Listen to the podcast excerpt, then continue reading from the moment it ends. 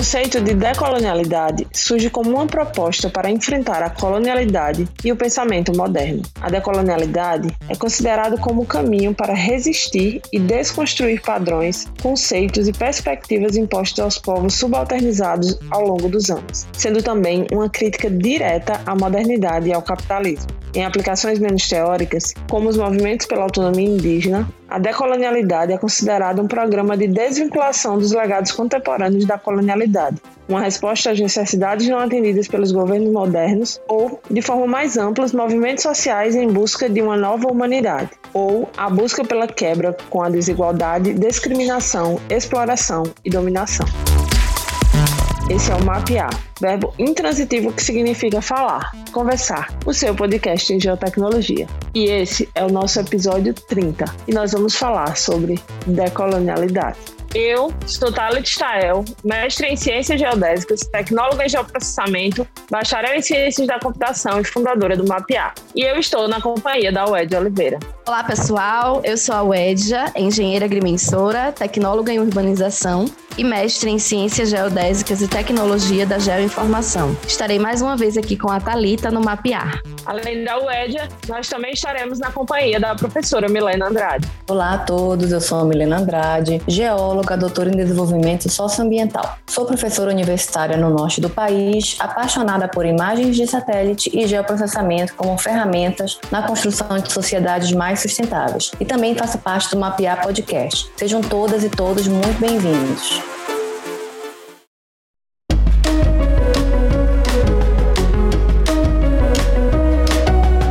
E nossa convidada de hoje é a Tereza Raquel Arraes Alves Rocha, conhecida como Raquel Paris.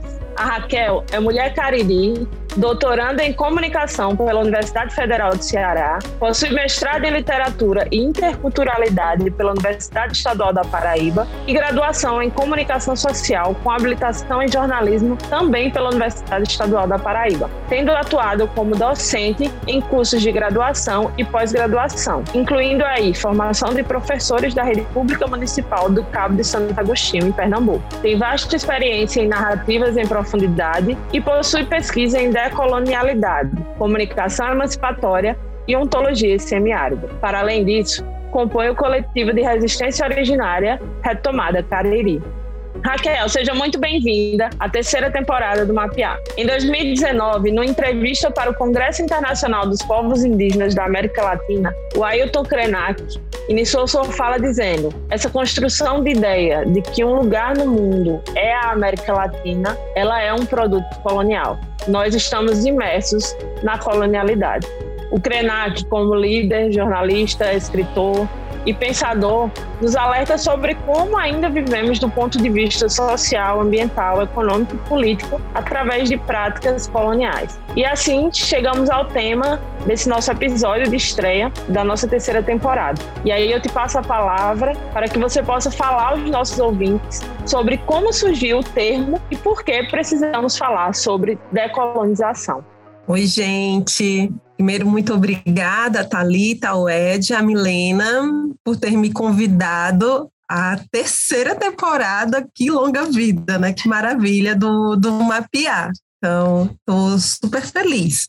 E, Thalita, para responder essa pergunta, a gente tem que voltar um pouco no passado para gente entender por que, que o Ailton Krenak está aí falando sobre a América Latina, inclusive essa palavra, né? América Latina, sobre colonialidade, né? Essa palavra, né? Colonialidade. É, que é um pouco diferente de colonização, né? A gente tem que voltar para um ponto muito importante da história, que é a descoberta desse território pelos portugueses, pelos espanhóis, mas principalmente, né, pelos portugueses quando chegam aqui nesse território que a gente hoje conhece por América Latina a ideia de que a colonização é um fato do passado, que a colonização acabou, ela prejudica a nossa percepção disso que você trouxe, né? De alguns elementos relacionados a uma visão que se originou na Europa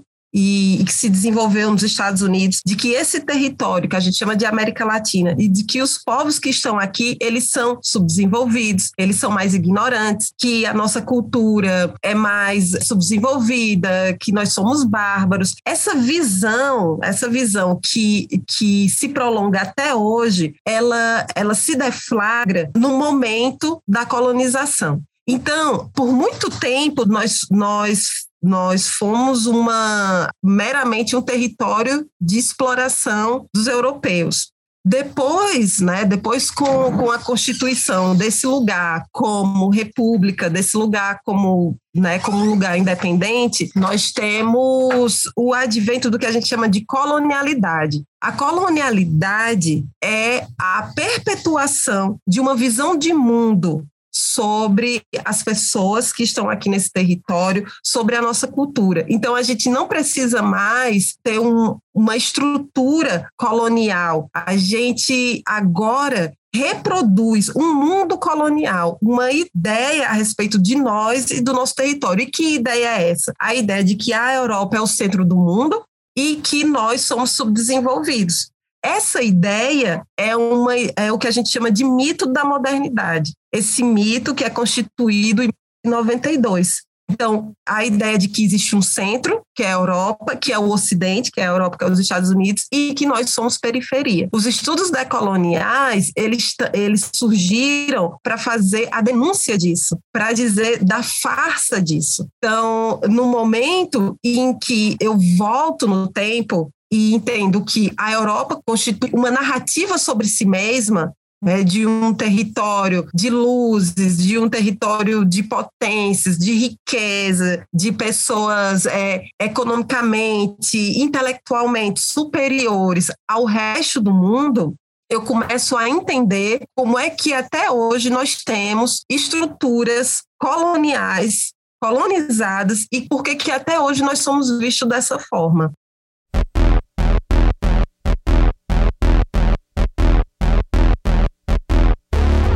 Oi, Raquel, que prazer tê-la aqui conosco no Mapear e poder né, potencializar a voz de uma mulher cariri que tanto tem a nos ensinar sobre estudos decoloniais e mostrar essa relação da decolonização com as geotecnologias. Bem, é, nós estamos em um momento de pauta sobre o marco temporal. Do ponto de vista geo, né, numa perspectiva assim técnica, nós sabemos que é a FUNAI que trata da demarcação de terras indígenas, mas em uma ampla visão do seu ponto de vista, né? O que esses territórios invisíveis ele tem a nos contar? Bem, Wedia, eu acho que a primeira coisa seria interessante a gente entender o que é esse marco temporal, né? Que a gente está falando aí. Está se falando muito, muito, muito. Então, assim, o marco temporal é uma ideia, uma ideia absurda que a bancada ruralista tenta transformar em projeto de lei, né, que é a PL 490, de que a, as terras indígenas elas só passariam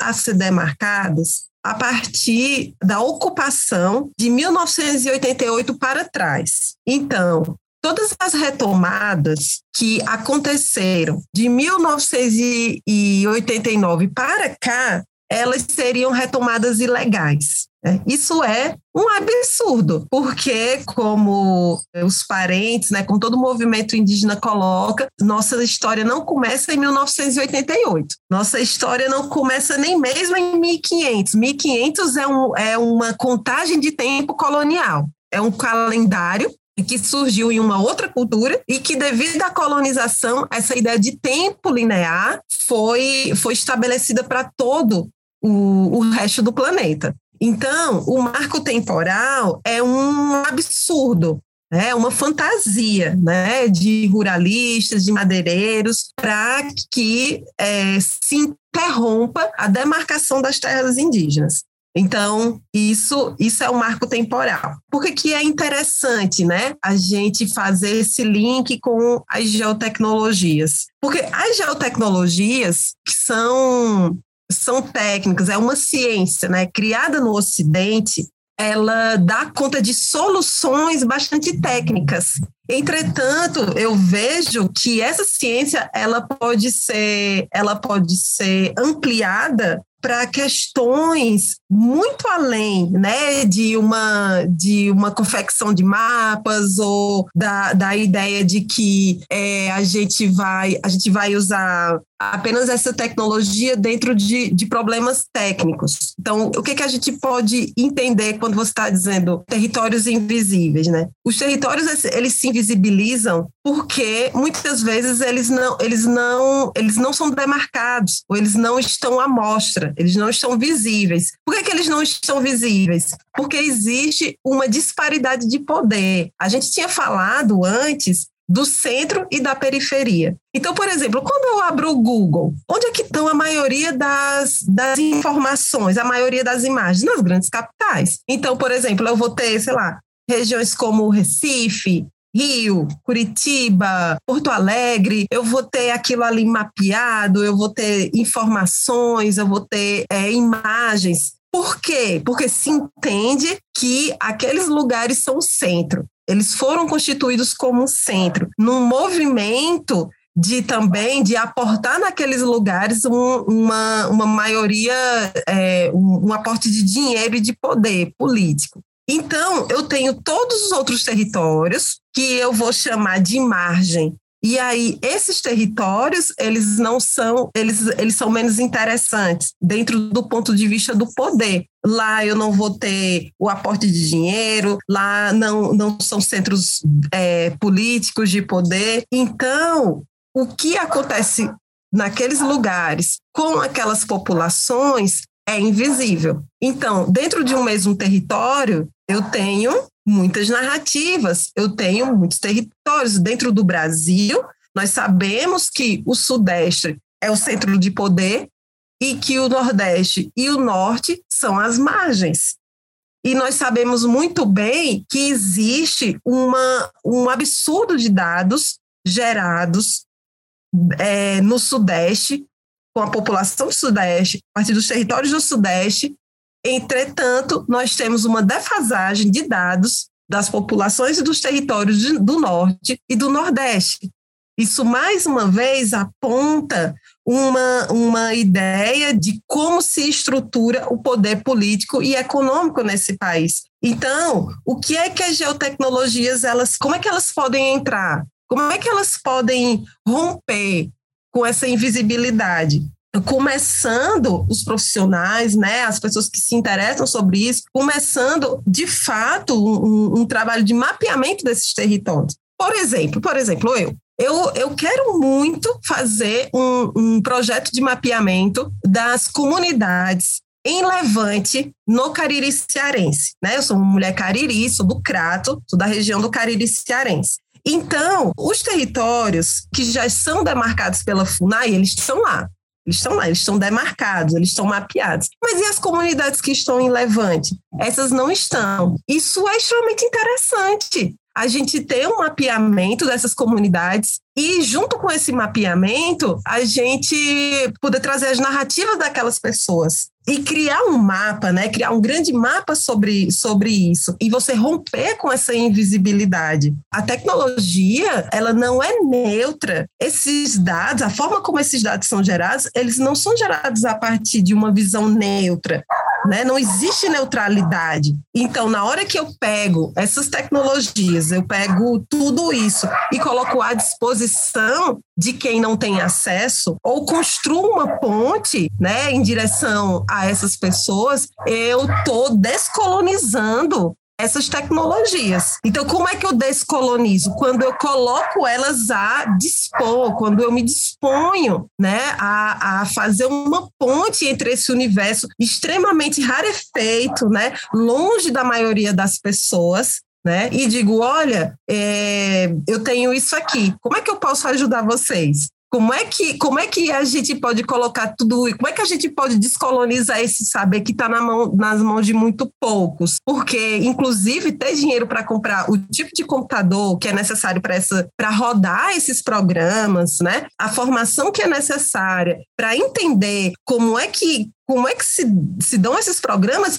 isso é, é muito sofisticado, isso é muito, isso está muito longe da maioria das pessoas, né? Então, para que a gente possa ser reconhecido, por exemplo, para que as populações indígenas possam ter os seus direitos reconhecidos, para que as políticas públicas cheguem até essas pessoas, essas pessoas elas precisam existir. E existir nos mapas. Nos mapas. Isso é super importante. Então, eu acredito que cada profissional, cada, cada pessoa que manipula, que opera essas tecnologias, é um grande aliado um grande aliado. Eu mesmo tenho esse grande sonho, assim. Eu não entendo nada disso, mas eu sei que tem pessoas que entendem, né? Eu entendo de narrativas, eu entendo de, de um olhar descolonizado sobre, sobre os territórios, mas eu não opero essas tecnologias, então vamos se juntar, né? Se juntar para que isso se amplie e se quebre, né? Essa hegemonia na mão né, num lugar muito restrito, às vezes, ou dentro, muito dentro da academia, ou muito dentro das empresas, né?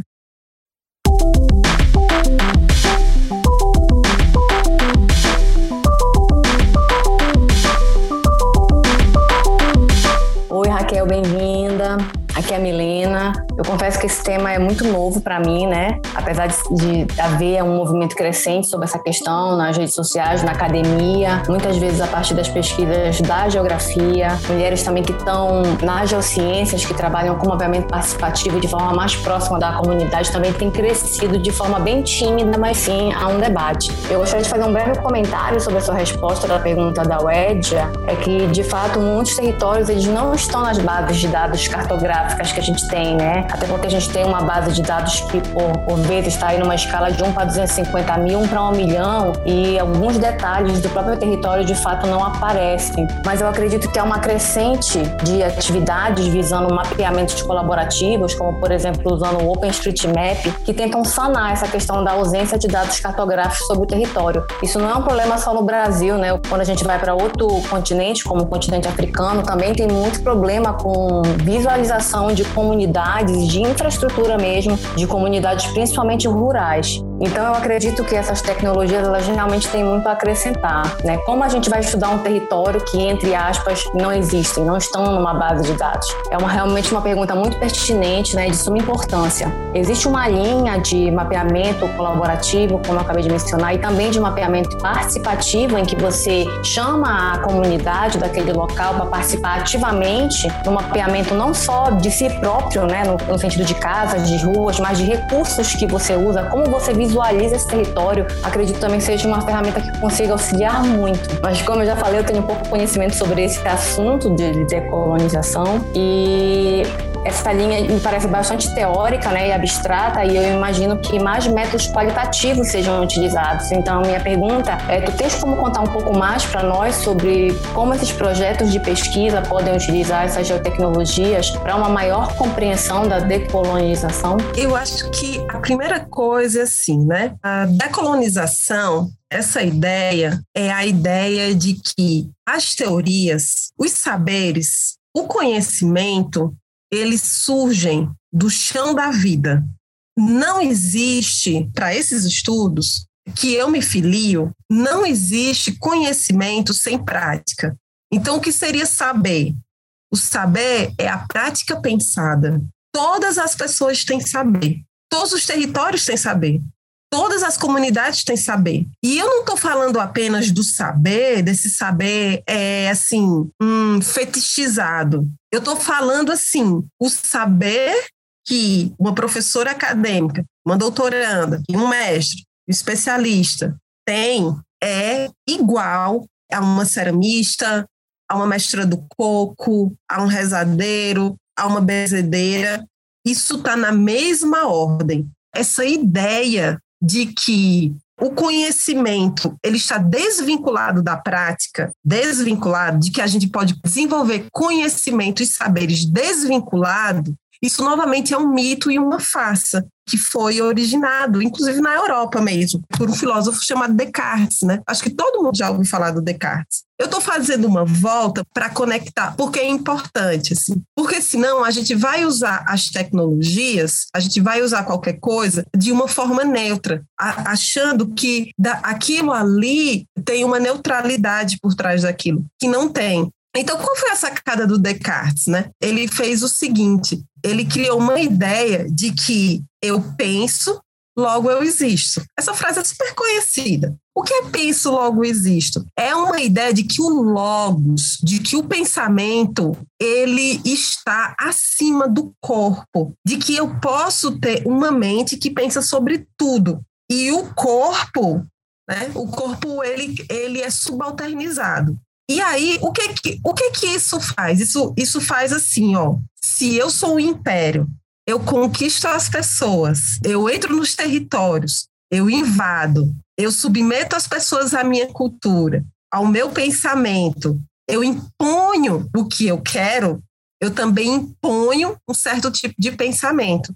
E vou dizer que esse pensamento é universal. Vou dizer que esse pensamento é um pensamento melhor e que ele não está vinculado à localização do meu corpo. Então é por isso que a gente pega um saber, pega uma tecnologia que vem, por exemplo, da Europa e não vê aquilo como um saber localizado. E aí é por isso que os saberes que estão, os saberes que é produzido na Europa, eles podem pensar sobre tudo, eles podem explicar tudo e eles são superiores ao nosso saber. E o nosso saber é um saber localizado. Então, quando eu uso uma tecnologia, eu tenho que entender aonde essa tecnologia foi criada, por quem ela foi criada. Isso tem um banho de valores sobre isso. Então, por exemplo, na fotografia, todo mundo sabe que a fotografia, quando ela foi criada e foi desenvolvida, naquela época, né?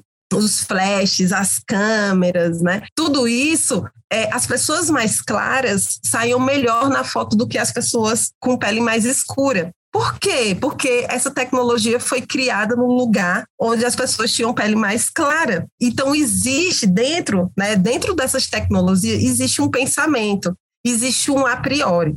Quando eu entendendo isso, entendendo que essas tecnologias vêm de um lugar localizado, que parte de uma cultura, que parte de um saber hegemônico sobre os outros, fica mais fácil eu entender como é que essas tecnologias se tornaram tão de difícil acesso às outras pessoas.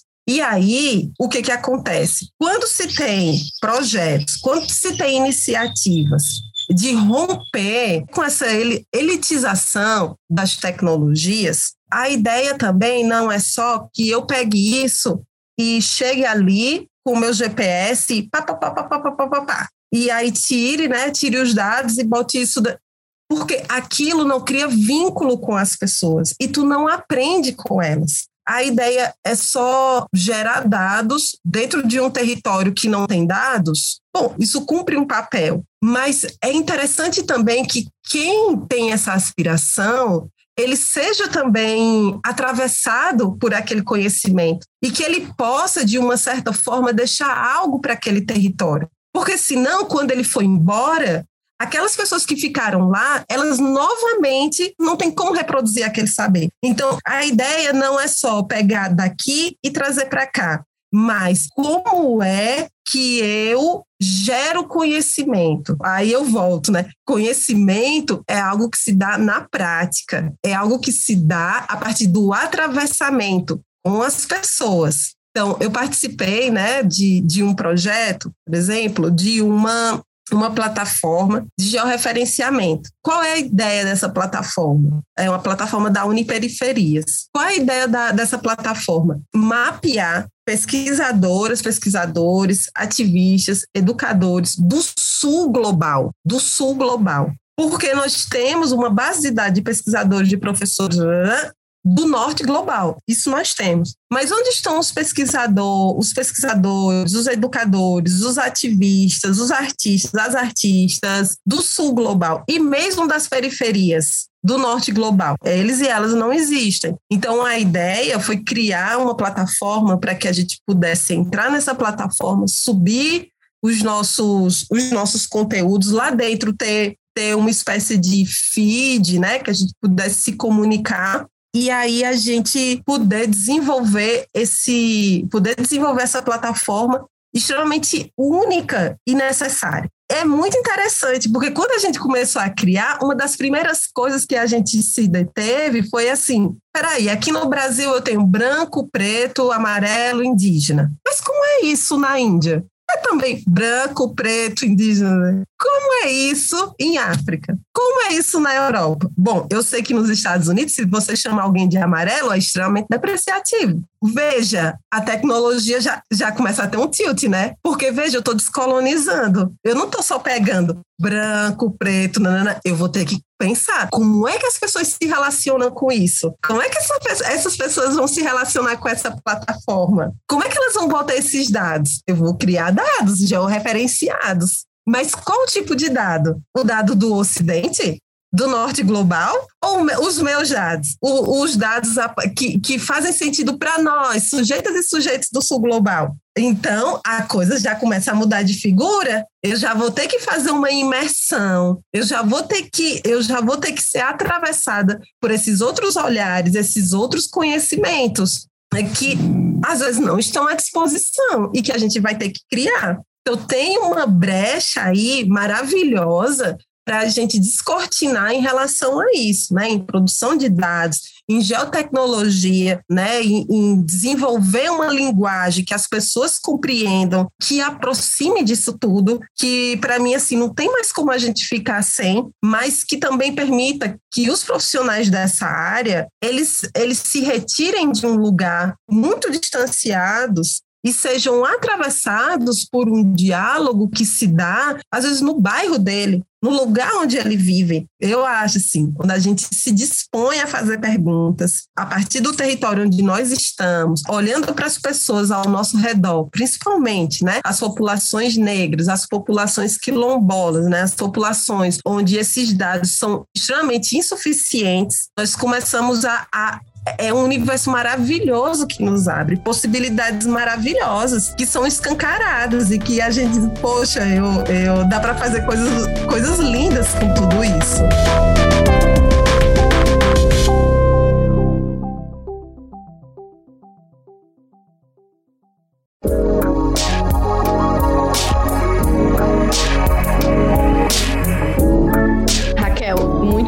Interessante assim a sua fala e, e, expor o outro lado, né? Aquele lado que a gente não enxerga. Como a Milena bem colocou, existe algumas ações já de mapeamento. Nós fizemos aqui também, nós tivemos algumas falas sobre o OpenStreetMap que tenta trazer essa realidade, né, para nossa realidade técnica e tecnológica. É, nós temos, né, um mapeamento colaborativo que, que trata dessas coisas, mas eu sei que, que é que vai muito além, né? Quando nós trabalhamos juntas lá na transposição, cada uma no seu mundo, eu com os meus mapas, né, e você na comunicação social, né, acompanhando as narrativas da comunidade no entorno do, can do canal, aos poucos, né, nós víamos essa relação entre as áreas, né, como você falou agora desse projeto, desse mapeamento. Você ali com a sua necessidade de chegar até essas comunidades e, e eu ali com as localizações geográficas, nós íamos nos comunicando através dos mapas, ao traduzir aqueles nomes, né, de comunidades quilombolas, indígenas, ribeirinhas, que seja, em pontos coordenados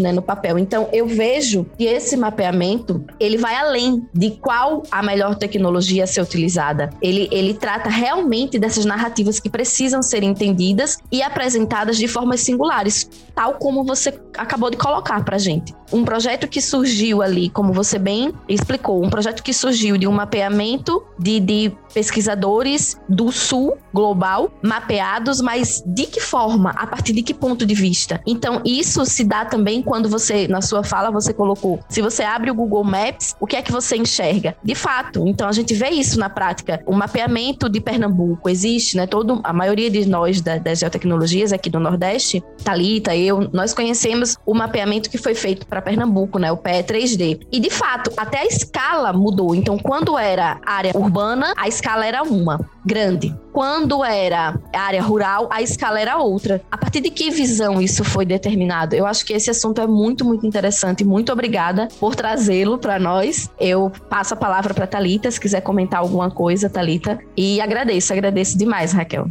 Raquel, muito feliz, muito contente por, por, esse nosso encontro aqui hoje. Realmente é um tema que eu me sinto muito feliz de estar tá podendo trazer para os ouvintes do Mapear, tentando relacionar né, com a questão da geotecnologia. E aí é, me fez lembrar da nossa primeira temporada, nós trouxemos a temática sobre por que demarcar território, né, e ele está completamente ligado ao nosso tema de hoje. Inclusive, eu convido né, o nosso público a ouvi-lo, caso ainda não tenha feito. A gente sabe né, que a geotecnologia ela tem um importante papel na construção de espaços de dominação e dos espaços de soberania territorial, né, que são ocupados por povos e comunidades tradicionais e pelos camponeses. Para além disso, né, nós aprendemos que a decolonização passa sobre mudanças de práticas coloniais, né, nos diversos âmbitos, seja ele social, ambiental, econômico, político, e para que isso ocorra de forma efetiva, é, se faz necessário reconhecer esse território. E aí, a partir da sua fala, eu ouso colocar que para que isso ocorra também de forma efetiva, além de reconhecer o território, seria dar voz ao saber local. Então, reitero meu agradecimento por você estar aqui nesse episódio e passo a palavra para que você possa tecer seus comentários e já se despedir dos nossos ouvintes. E agradeço e digo que o Mapear também é um espaço seu agora. Muito obrigada, Raquel. A gente, tomara que, enfim, né, esse, esse papo é, seja interessante para quem ouvir, né? Eu, eu comecei um pouco nervosa. Não é fácil, é interessante isso, né? Eu sou comunicadora, mas quando a gente muda, né? Quando a gente que vai ser entrevistada, eu ah, fica nervosa. Me coloquei agora no papel da, dos meus entrevistados e das minhas entrevistadas. Então eu só tenho a agradecer, muito obrigada. E aí, quem eu tenho Instagram, né, que é Raquel Cariri, e quiser passar por lá, saber mais sobre esse, esse papo todo, é, eu também disponibilizo, né? Eu sou docente de cursos, né? Eu ofereço cursos nessa área de decolonialidade. Ofereci um curso recentemente, né? Que foi um ciclo introdutório à decolonialidade. E aí, enfim, né? Vão ter outros estudos nessa área. Então, só agradeço Muito obrigada e tomara que tenha uma próxima. Muito obrigada pela sua escuta nesse episódio de hoje, que trouxe um tema muito importante. Mas não pararemos por aqui. O mundo é grande e ainda há muito sobre o que mapear. Você pode nos acompanhar também pelo Instagram e pelo Twitter, no nosso arroba ou pode nos inscrever, mandar suas dúvidas e sugestões pelo podemapear.gmail.com. Se você gostou do nosso conteúdo, você pode ser nosso apoiador ou apoiadora. Acesse o link apoia.se mapear e seja parte desse projeto. Além disso, pode compartilhar nosso podcast à vontade.